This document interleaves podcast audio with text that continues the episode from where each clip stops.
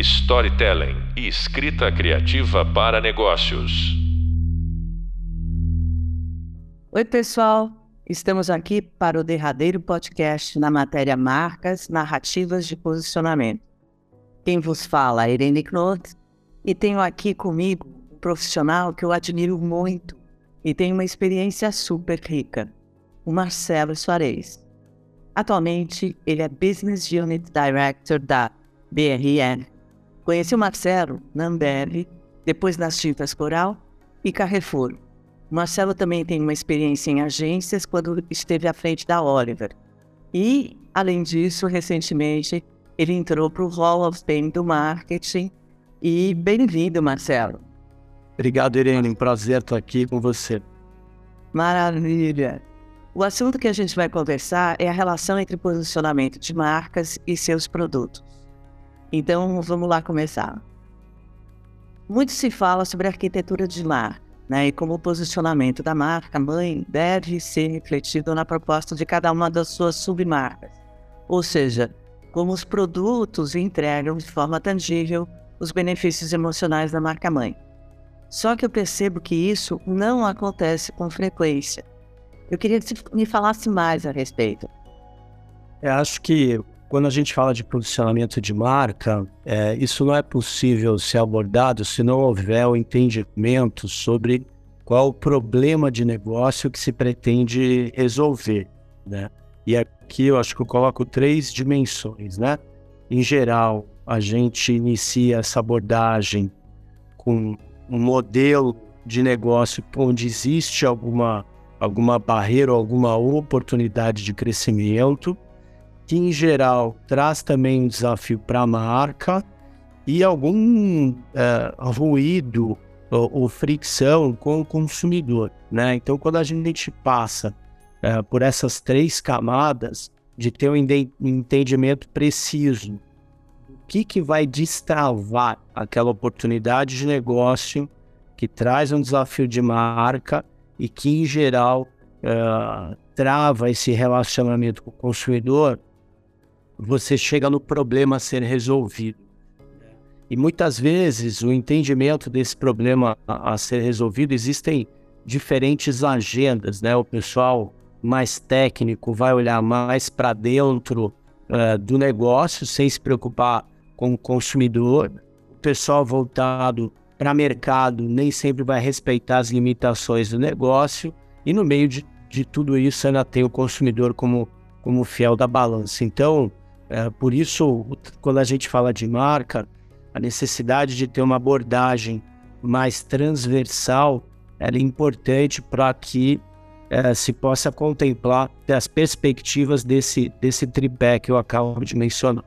Legal. Você sente isso mais fácil de acontecer, essa integração entre posicionamento de marca-mãe e as submarcas em empresas que são human centered? É, eu acho que as indústrias elas têm diferentes níveis de maturidade de conhecimento do consumidor, né? Muito se fala de maturidade é, digital, né? Que é uma coisa tão presente na nossa vida, mas acho que antes do digital uh, tem o conhecimento do quão a empresa está sensível a olhar uh, para as dores uh, da jornada que ela tem com os consumidores e transformar essas dores em oportunidade de negócio, né? Para isso precisa empatia, pesquisa, um desafio interno dos seus modelos, né? E quanto mais voltado para esse poder de escuta, maior o seu nível de, uh, de transformar dores em oportunidades de negócio. E aí, cada indústria, cada segmento, acho que você mencionou, eu já passei por, por alguns segmentos bem, bem diferentes entre si. Cada indústria tem uma realidade, tem um nível de maturidade, e isso muitas vezes significa a possibilidade, um ambiente de ter posicionamentos mais relevantes e que sejam mais facilmente reconhecidos pelos consumidores e numa agenda de negócio positiva. Né? A arquitetura de marca ela é a tradução disso. Né? Então, só para citar um, um, um, case recente é, da empresa com qual trabalho, que é de origem de proteína animal, né? Tem uma tendência de consumo crescente, ainda que muito pequena, mas crescente, de uma busca por proteínas alternativas, né? Ou seja, que não tenham a sua origem é, na proteína animal. E aí, quando você pensa em termos de arquitetura de marca, você tem que ter uma marca que contemple isso também, né?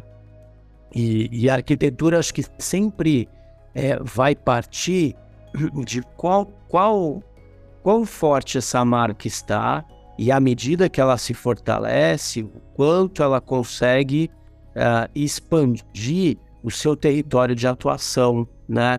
Uh, pegando esse, esse exemplo que eu falo, não é porque uma marca surgiu uh, no segmento de proteína animal que ela não pode trazer uma proposta de valor inclusiva, nesse caso, para trazer também uh, consumidores que buscam proteínas alternativas, né? E, e, muitas vezes dentro desse portfólio é, é interessante, né? E, e, esse seria o caso do meu exemplo de você ter uh, submarcas, né? Que, que, que fazem parte dessa do que você chama de marca mãe, né? Dessa família de marcas que vão agregar um valor novo, como o caso de proteína alternativa, e tem outras submarcas que vão tomar emprestado a notoriedade da marca mãe, né? Então, uma arquitetura de marca saudável, ela, ela vai ter esse correto balanço, né? O que, que é, uma marca nova empresta ou constrói para a marca mãe e o que, que uma marca existente também pode usufruir da notoriedade dessa marca mãe. É, eu diria que um, uma arquitetura de marca saudável ela passa uh, pela convivência desses dois fatores. Eu até quero usar um exemplo, né, de um trabalho brilhante que você fez quando você estava na Tintas Coral, né, em 2006. É, eu queria que você é, contasse esse, é, primeiro como foi esse processo de definir o posicionamento da marca mãe. É, vou, vou, esse caso da, da Coral é interessante, né? A Coral naquela ocasião não tinha uma, uma maturidade de conhecimento é, de consumidor é, tão grande e ela via como principal oportunidade de negócio o aumento da frequência é, do uso de tinta. Né? Então as pessoas levavam, é, na média, algo em torno de 5 a 7 anos para pintar as suas casas. Né? Então, do ponto de vista de negócio, essa frequência tão espaçada, ela se traduz num volume de vendas menor. Então, a oportunidade que se apresentava do ponto de vista de negócio era esse, né? É, e tinha uma causa, tinha várias causas para isso, né?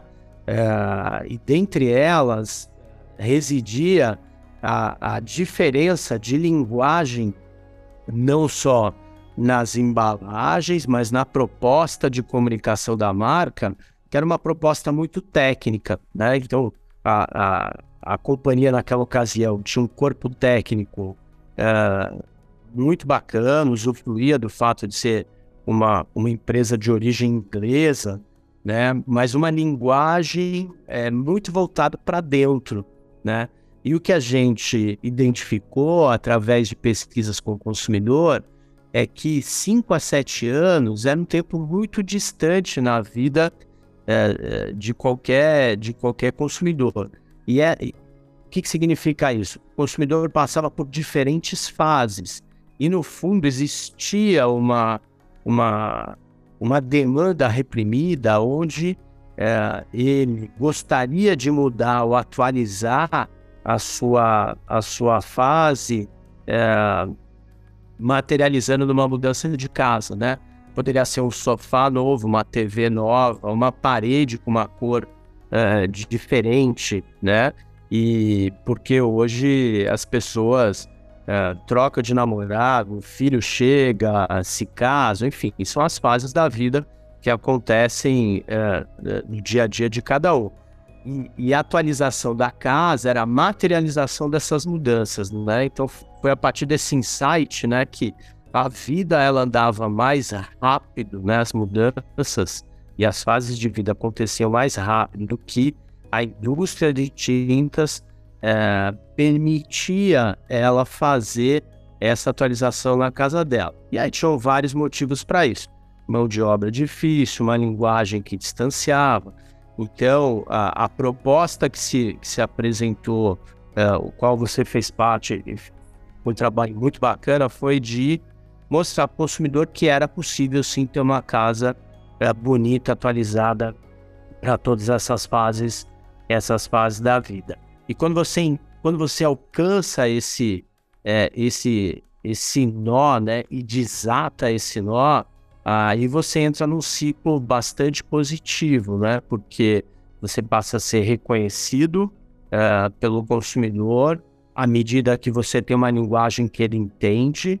Isso se reflete uh, em vendas, uh, o próprio trade envolvido uh, reconhece isso como, como um aumento uh, de procura, e a partir do momento que se acha esse lugar, fica mais fácil você traduzir isso na sua proposta de marca em todos os pontos de contato, né? Seja na comunicação, seja na embalagem como um ponto de comunicação, seja na ativação é, dentro de ponto de venda, no relacionamento com arquitetos, enfim, você passa a ter um, um propósito aonde você alinha não só negócio uh, e consumidor, mas alinha também internamente toda a organização, né? Então, esse trabalho foi um trabalho muito bacana e que acabou levando como consequência, para voltar na sua primeira pergunta, que é arquitetura de marca, né? Quais os segmentos que faziam sentido a gente é, atuar ou não, né? Então, isso trouxe o convite de nós revermos a arquitetura no sentido de que submarca que fazia sentido continuar a existir, é, que submarca precisaria ter revista ou promovida, tinha um potencial de proposta de valor maior e toda uma tradução de é, renomear marcas existentes e atualizar é, todo o trabalho de linguagem, que foi, foi, foi algo muito bacana mesmo ter, ter vivenciado esse, essa transformação dentro da indústria. É interessante falando isso, porque é, foram as mudanças que a Coral fez, inclusive dentro da casa dela, né? Ou seja, colocando a, a própria, o próprio insight do consumidor para dentro dela, né? Ou seja, existem mudanças que precisavam ser feitas. É, eu queria saber, essa, essa nova proposta, né? Ela foi validada com, consum, com os consumidores e qual o resultado e principalmente os aprendizados é, desse, desse, desse processo? É, acho que, acho que o primeiro passo foi a, a identificação desse, dessa dor, né? Isso foi feito através de, é, de pesquisas que a companhia é, já tinha. E é curioso, né? Porque muitas vezes não é incomum você ter uma organização que tem investimento em pesquisa, mas não necessariamente tem a leitura correta dela, né? Então, acho que a gente fez um, um, um, aproveitamento de muito do que já existia, atualizamos com algumas pesquisas exploratórias e chegamos na, na causa principal, né, que era essa demanda uh, uh, reprimida, né? Depois nós fizemos, uh, e aí contamos com, a, com uma ajuda muito bacana de a gente eh, escrever hipóteses de quais os caminhos que traziam o maior potencial para desatar esse nó, né? Então eram formas e, e, abordagens diferentes com o consumidor que foram validadas e escolhidas por ele, né? É, sobre aquilo que maior relevância trazia é, para a rotina dele. E por último, quando isso é entendido e validado para o consumidor, é interessante porque mesmo o público interno na companhia também é um consumidor em certa medida, né? E, e quando você trata de insights que são relevantes, é, diferenciadores, mas mais importante, verdadeiros, é, a identificação é imediata e aí a, a, adesão de toda a companhia passa a ser muito rápido, né? Eu acho que uma vez é, encontrado é, essa esse, esse centro, né? Aí a empresa se torna human centered, né? Como você falou. Aí todo mundo se coloca é, no lugar do consumidor, aí o exercício da empatia é, fica mais fácil, e o próprio alinhamento, seja numa agenda de inovação, no que, que precisa ou pode ser facilitado em termos de, de prestação, prestação de serviço, né? É, esse alinhamento ele acontece de maneira muito mais fácil quando você acha, você acha essa veia, né? Vamos colocar dessa forma. É, eu lembro, inclusive, que, que era comum a gente falar da mudança do tintês para o consumidorês, né? Isso mesmo. E eu queria que você abordasse um pouco essa, essa mudança, né? Sobre essas mudanças que foram fundamentais dentro da empresa para conseguir viver esse posicionamento, porque você apontou uma coisa super importante, porque o público interno, na verdade, é o primeiro target do posicionamento. Se ele não abraçar, esse posicionamento não acontece, né? Ou seja, na verdade, ele tem que refletir o que a empresa é, o que ela oferece em si. Eu queria que você contasse mais sobre isso. Ah, foram feitas várias, várias iniciativas para tentar sensibilizar esse público interno, né? Eu lembro que teve uma iniciativa, uh, se eu não me engano, era uma pauta de inovação, uh, aonde nós levamos boa parte dos, dos, do, do, dos, dos, diretores e dos gerentes sêniores da empresa para um, um, workshop. É, eu não me recordo agora se foi um ou dois dias, né?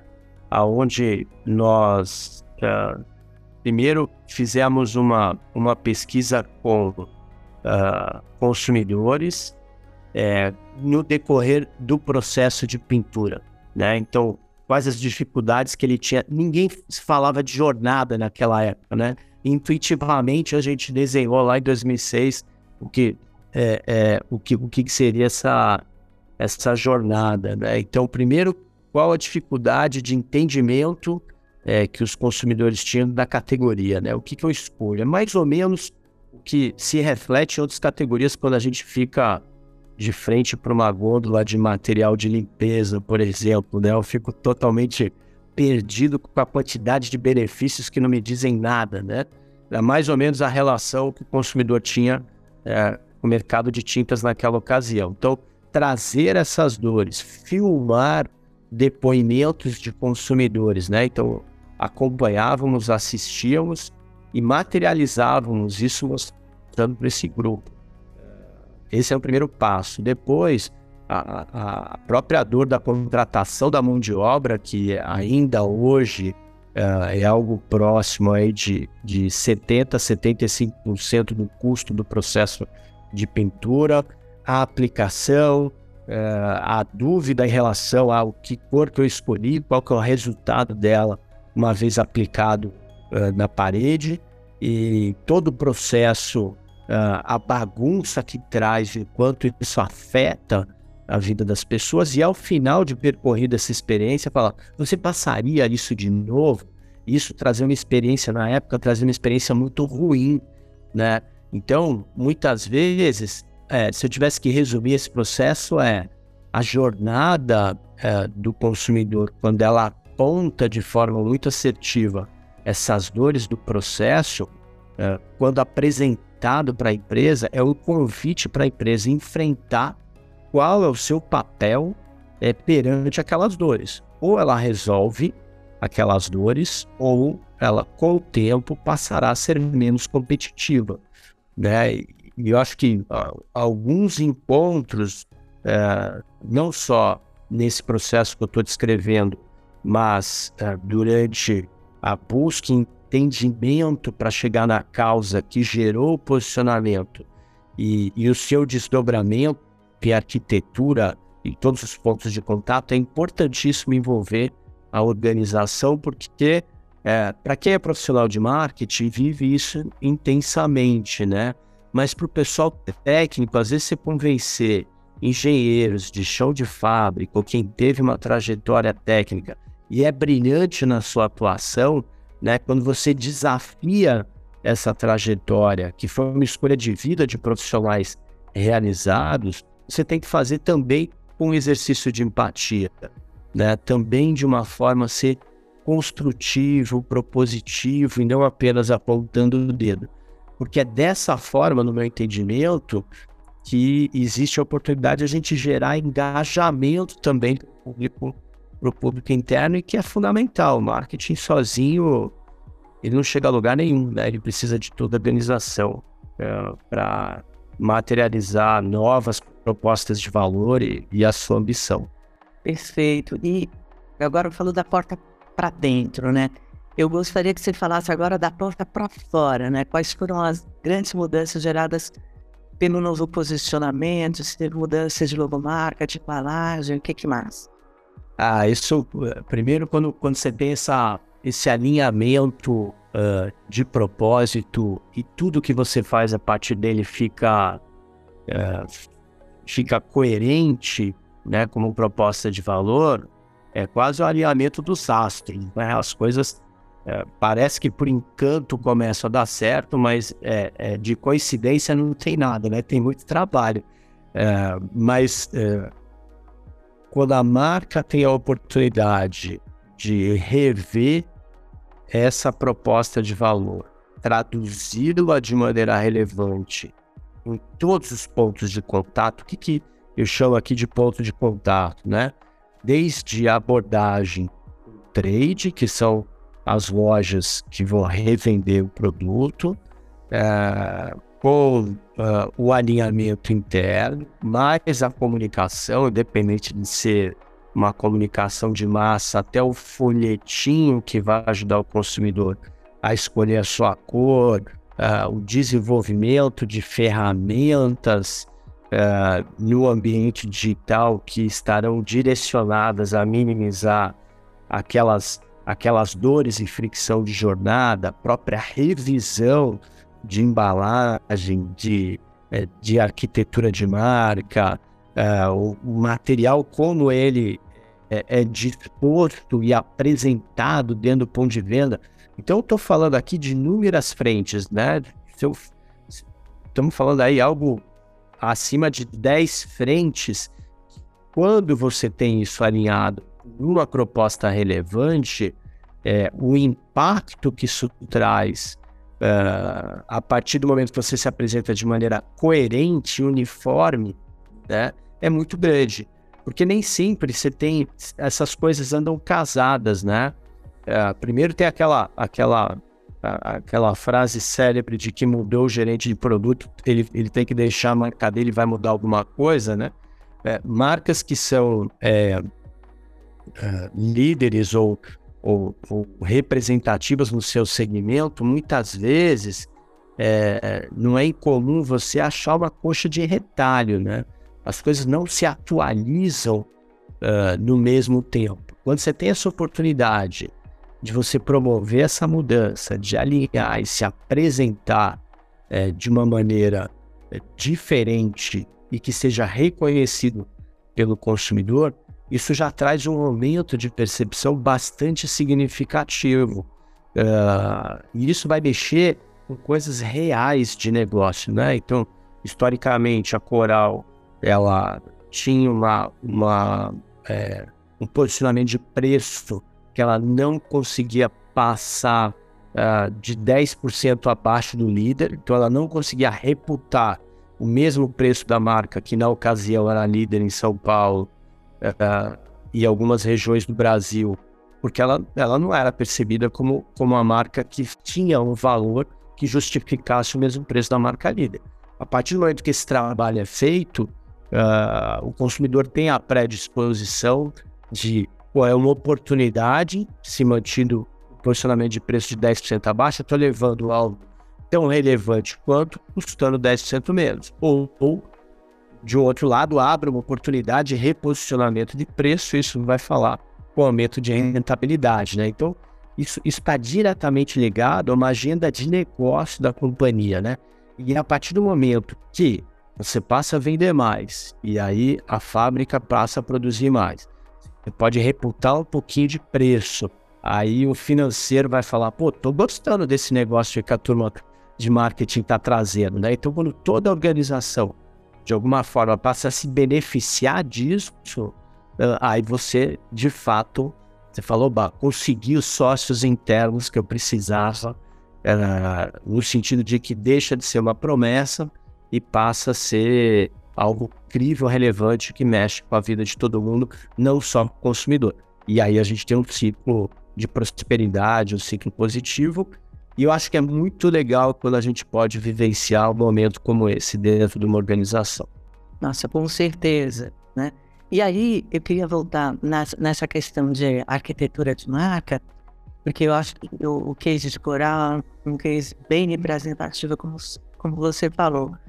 É, como foi alinhar a proposta de produto debaixo desse guarda-chuva da proposta da marca? É, nem sempre é simples, né? Porque chega um determinado momento, é, se fosse usar uma metáfora aqui, é quase que uma cebola, né? Você tira uma casca, é, depois vem outra, e, e aí você vai. É, é, isso é um trabalho de melhoria contínua, né? Uh, então, chega um determinado momento que você começa a desafiar o próprio produto intrínseco, o que de fato ele facilita ou não a vida do consumidor, o quão alinhado ou não ele está com a proposta de comunicação, né? É, isso às vezes passa por você desafiar performance, formulação, é, oportunidades de inovação e investimento. Né? Quando uh, você está no estágio de ter materializado, né? pegando a minha fala anterior, olha, se você, se você conseguir aumentar minimamente as vendas, mexer um pouquinho na rentabilidade via reposicionamento de preço, é, esses sócios que você angariou que começam a se beneficiar disso, fortalecem a argumentação de, de passar a uma fase seguinte de desafio, é, muitas vezes, de aspectos que são estruturais da organização, né? Seja desde o estabelecimento de uma agenda de prestação de serviço, da revisão é, de formulação, que não é simples, muitas vezes isso bate em custo, e o custo uh, pode ameaçar a rentabilidade de um negócio, até repensar as próprias estruturas que a organização uh, tem a forma como ela trabalha, né? Então, em geral, uh, esse, esse desafio que é estrutural, ele acontece uh, à medida que você uh, tem fatos relevantes e positivos para comprar, para, na verdade, abordar conversas mais desafiadoras dentro do, do, do negócio com qual você atua. Nossa, ótimo. E a, é toda, é toda essa, essa mudança interna e na arquitetura, né, provocada por esse posicionamento e esse olhar para o consumidor, né, é, isso também impactou, como você falou, tem, existem coisas que parecem que são as joias da coroa e que não pode ser mudado. Né? Eu lembro no caso de Coralatex Turbo, né, que era o líder, líder de mercado, mudar esse name era, era quase que é, é, esse nome era sagrado, né? É, e basicamente foi mudada o, naming de a maioria dos produtos. Eu queria que você contasse justamente essa, essa mudança do naming dos produtos. É, aqui acho que tem uma coisa, se eu fazer um, um paralelo, né? Quando você está montando uma startup, é, quando você tem um negócio relativamente pequeno, você tem uma propensão maior a risco né? Por quê? Porque você não tem nada a perder, né? Se não tem nada a perder, eu vou bancar o risco e vou desafiar todo mundo, né? Quando você fala de um negócio que ele existe e é um negócio uh, importante, uh, por mais que ele, dependendo de ele vir performando bem, você sempre vai ter um risco de, de trubicar, né? Então você tem um negócio que está indo bem, para que, que eu vou mexer, né? Isso é parte do, do, do muitas vezes do comodismo que algumas organizações é, enfrentam, né? E que aqui cabe a agenda de marketing uh, se estabelecer. Uh, no caso de Coralatex, era uma marca que tinha uma alta lembrança de marca por parte é, do trade, e o trade é, nesse segmento de tinta ele é importante, porque é, a linguagem da indústria era tão distante do consumidor que o consumidor se sentia refém da opinião que o trade tinha, né? Uh, então, o trader é, tinha um poder de influência muito grande na hora de, de convencimento de consumidores. E aí, só bom, o trade gosta de Coralatex, ele, ele, ele reconhece uma proposta de valor interessante, para que, que eu vou mudar, né? Então, questionamentos como esse, de olha, às vezes você tem um segundo, terceiro produto de maior venda dentro da empresa, primeiro de maior rentabilidade da empresa, para que, que você vai mexer nisso?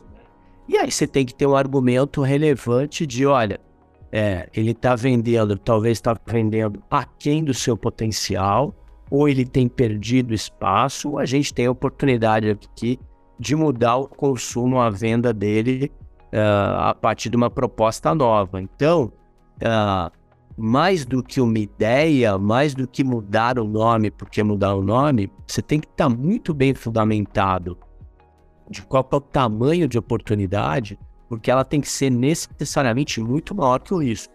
Internamente, a organização sempre vai ser avessa a risco. Qualquer organização, ela é avessa a risco, né? ela quer previsibilidade, ela quer atingir o orçamento que se propõe.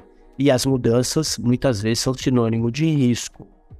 Então, quanto mais fundamentado uh, o profissional de marketing, o time de marketing tiver, uh, mais fácil vai ser essa discussão que é uma, é uma travessia a ser superada, que é importante. Legal. eu quero abordar agora mais um aspecto dessa, dessa, desse trabalho desse, desse projeto, na verdade, da Coral. Porque na videoaula dessa, desse módulo, eu apresento dois conceitos de produto, que é o Coral Decora e Coralite Zero, né? Uh, eu gostaria que você me contasse o processo, a importância de, de desenvolver conceitos de produto para que isso seja avaliado pelo consumidor. É, tem alguns, tem alguns, tem, tem, tem um case dentro de tintas que, que ouvindo você falar, me lembrou que é, teve lá, eu não vou lembrar o nome agora do, do produto, mas era. Uh, vou tentar explicar. Era um produto que quando se aplicava ele na parede, ele, ele enquanto ele estava fresco, ele ficava cor de rosa, independente da cor que você aplicava. Né? E, e, depois, quando ele secava, ele ficava na sua cor natural. Então, você comprava uma tinta branca, passava na parede ela estava rosa, quando ela secava ela, ela é para sua cor natural. O principal benefício disso era que o consumidor teria uh, uma verdadeira noção onde estaria bem pintado ou não, porque onde a, onde a tinta não estaria rosa, significava que ela tinha uma oportunidade de ter uma nova demão. Né? Só que no Brasil, uh, a, a maior parte dos consumidores que compram tinta não são eles que pintam, né? Então esse foi um benefício onde a indústria via como algo super importante e que é, o consumidor ele é, não estava nem aí, porque não era ele que aplicava, né? Então na época foi feito um grande lançamento com investimento importante de comunicação e esse produto foi um fiasco. O que, que eu quero dizer aqui, né? Resumindo uma frase. É, é, esse é o típico exemplo de benefício ele é reconhecido internamente, totalmente desalinhado com o consumidor. Quando o consumidor não vê benefício nisso, ele não vai valorizar, ele não vai entender, isso não vai mexer o ponteiro de nada, né? É, o caso de Decora, ele, ele é, é uma tradução, né, de é, uma intenção de colocar a tinta como uma, como uma possibilidade de decoração e talvez a possibilidade mais barata, né? Pintar o ambiente é, ou mudar a cor de um ambiente é muito mais barato do que você comprar uma mesa, um sofá, uma TV ou uma estante. Então ela tem uma intenção de negócio clara que o consumidor entende e gostaria, volta na tal demanda reprimida que eu falei, de é, buscar novas formas mais baratas de, uh, de decorar sua casa. Uh, e quando isso acontece, uh, como proposta, fica fácil você trocar nomes que tenham valor histórico, mas que têm ausência de significado. E decora, nesse caso, traz este significado que o consumidor val valorizava, né? É, no caso de Coralite Zero, é, que Coralite é, tinta, é, Corora líder em Coralite é um segmento dedicado uh, à madeira, né? Uh, ele, em geral, ele tinha, até por alguns dos seus componentes, uma agenda um pouco mais distante de ser um produto sustentável. Ele tinha um odor muito forte e alguns componentes questionáveis do ponto de vista de sustentabilidade, né? Então, quando você atualiza a formulação de um produto, mantendo a performance dele, mas com uma proposta mais atualizada uh, uh, e com uma agenda mais alinhada com os nossos tempos uh, e com as exigências atuais de mercado, fica fácil o reconhecimento e a aceitação como de Coralite Zero. Então, espero ter respondido aqui sua pergunta, Irene. Nos dois casos, eu acho que é uma atualização da proposta é, é, de valor, né? Nomes que têm somente uma estatura histórica, mas ausência de significado, eles não estão realizando o potencial de negócio que eles poderiam. Acho que é isso. Perfeito, perfeito. A gente agora vai para a reta final, né, para a conclusão. Eu queria saber se você que gostaria de citar um outro case é, de forma rápida é, que você acha que tem muito a ver com essa essa alinhamento de astros que você falou que é, você viveu e que gostaria de dividir com a gente. Acho que muito, acho que muito hoje se fala de digital, né? Uh, e que é uma agência importante, né? Uma, uma, vez me perguntaram assim, ah, qual que é a importância de, de, do, do, digital para você, né? E, e, a minha resposta foi, o que, que é digital mesmo, né? Porque assim, falar do digital hoje em dia é uma, é uma perda de tempo. Na minha opinião, ele está tão inserido na nossa vida, né? É, e eu acho que traz tantos benefícios, mas ele tem um ponto de atenção, né? Que ele, é, ele não muda o relógio de pulso que a gente usa.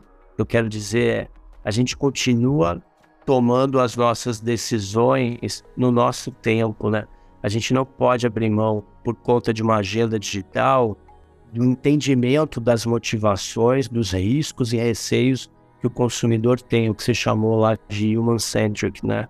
Então, assim, é, o nosso relógio para tomar decisão interna, né? Seja pela forma de se relacionar com uma marca, seja pelo processo de compra de um produto, uh, seja pela abertura uh, uh, ou, a compra de um produto novo que até então não tinha é, é, presença na nossa vida, ele leva um tempo, isso tem que ser respeitado, né? Então aqui eu acho que é o equilíbrio entre o digital e o tal do human centric, que é a gente continuar respeitando as motivações é, humanas, que elas sim são as mais importantes e esse entendimento é, no, é o principal, essa sensibilidade, essa empatia, eu acho que é a principal ferramenta para nós profissionais de marketing e comunicação, né? Acho que é, é esse o convite que eu faço é, para todo mundo parar e, e, se desafiar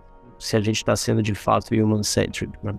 Eu gostaria de agradecer imensamente você, Marcelo, pela participação aqui nesse papo sobre marcas narrativas de posicionamento. Quando a gente falou da importância da relação entre o posicionamento da marca e dos seus produtos. E lembre que no e-book você encontra o passo a passo de como escrever um conceito de produto. E nas videoaulas, toda a explicação desse processo. E não esqueça de verificar o exercício da prática, onde você vai aplicar tudo o que a gente viu até agora. Boa sorte e muito sucesso! Storytelling e escrita criativa para negócios.